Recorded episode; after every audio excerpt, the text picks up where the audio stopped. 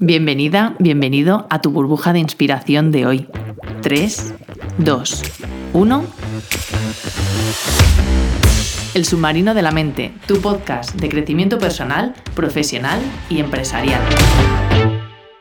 Comenzamos aquí este podcast, este primer episodio, esta primera burbuja de inspiración y no podía hablar de otro tema diferente a lo que es comenzar algo nuevo, el salir de la zona de confort, el empezar a hacer algo que no se sabe, el volver a ser aprendiz, aceptar que se tienen errores, aceptar que no se sabe si se está haciendo bien, mal, etc. Y eso que a, muchas personas les da adrenalina, les da esa motivación y, ese, y esas ganas por hacerlo y a otras personas o en otros momentos, pues a lo mejor puede bloquear eh, o incluso rechazar o retrasar hacer algo que realmente queremos hacer. Y si he aprendido cosas en este pequeño, por ahora corto proceso que ha sido desde que tuve la idea de hacer el podcast hasta ahora que ya es realidad, destacaría dos reflexiones fundamentales.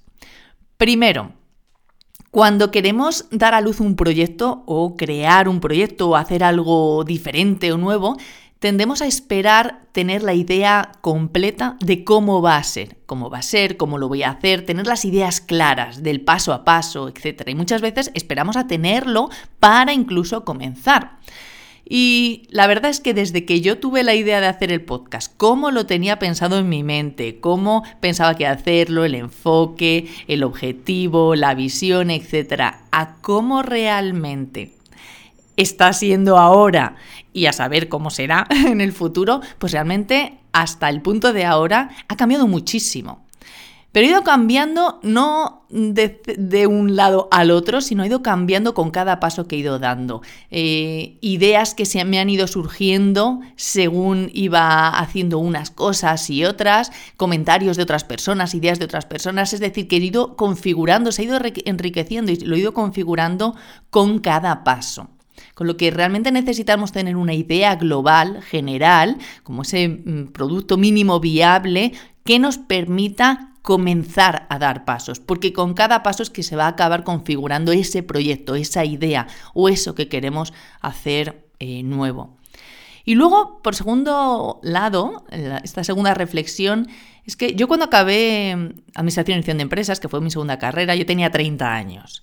Yo venía del mundo sanitario, la primera que, lo primero que estudié fue enfermería, y estuve trabajando varios años en, centros sanitarios y claro, con 30 años acababa una carrera mm, nueva, entraba en un mundo laboral nuevo completamente diferente para mí, en el que no tenía ninguna experiencia, con lo que volvía a ser novata, volvía a no tener experiencia, volvía a no valorárseme realmente porque no tenía conocimientos. Y creía como que empezaba de cero. Bueno, realmente no creía que empezaba de cero, creía que empezaba de menos 5, porque yo tenía 30 años, mis compañeros tenían 6 menos, tenían 23, 24, y en ese punto en el que yo quería entrar en, una consultora, pues las consultoras buscaban mm, eh, recién graduados, en los que su primer trabajo, que les ofrecían unas condiciones que realmente estaban alejadas, muy alejadas de las expectativas, y claro, yo estaba fuera de ese objetivo.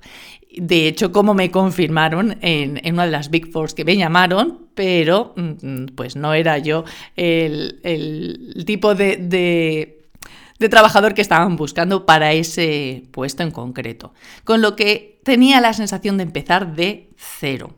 Y además la sensación de que había perdido tiempo, como que había retrasado ese llegar a donde quería llegar, porque claro, había estado mm, pues todos los 7, 8 años que había estado trabajando como enfermera, eh, bueno, tenía la sensación que se habían ido un poco al cubo de la basura.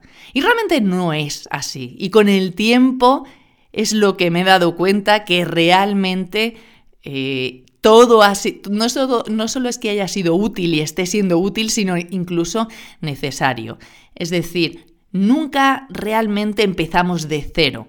Podemos no tener ni idea de la temática, de, en, en, este caso, experiencia en este mundo, en ese mundo laboral, como fue mi caso, o incluso de cómo hacer un podcast, pero sí que hemos desarrollado otras habilidades, otros recursos, puntos de vista, experiencias, experiencias, etcétera, que quizás no estemos dando importancia y sin embargo son clave, son un poco mi palanca sobre la que, la que puedo usar para realmente hacer este nuevo camino más fácil y que me van a facilitar y me van a permitir realmente avanzar quizás más rápido, quizás con más seguridad en este nuevo camino, con este nuevo proyecto, etc. Haciendo alusión a la frase eh, hacia Arquímedes, es que decía, dame una palanca y un punto de apoyo y moveré el mundo. Bueno, pues yo te pregunto, ¿Qué te gustaría a ti comenzar, empezar a hacer de forma diferente? ¿Qué proyecto tienes en mente? ¿O qué te gustaría hacer nuevo? Y luego, ¿cuál es esa idea general ¿Cuál es ese producto mínimo viable para poder eh, comenzar a configurarlo y empezar a dar pasos? ¿Cuáles serían esos pequeños y primeros pasos que podrías dar? Y luego planteate qué recursos tienes como palanca y en qué o quién te puedes apoyar. Gracias por estar aquí. Y como siempre recuerda, la vida es la suma de todas tus decisiones, que bien dijera Albert Camus. ¿Qué vas a hacer hoy?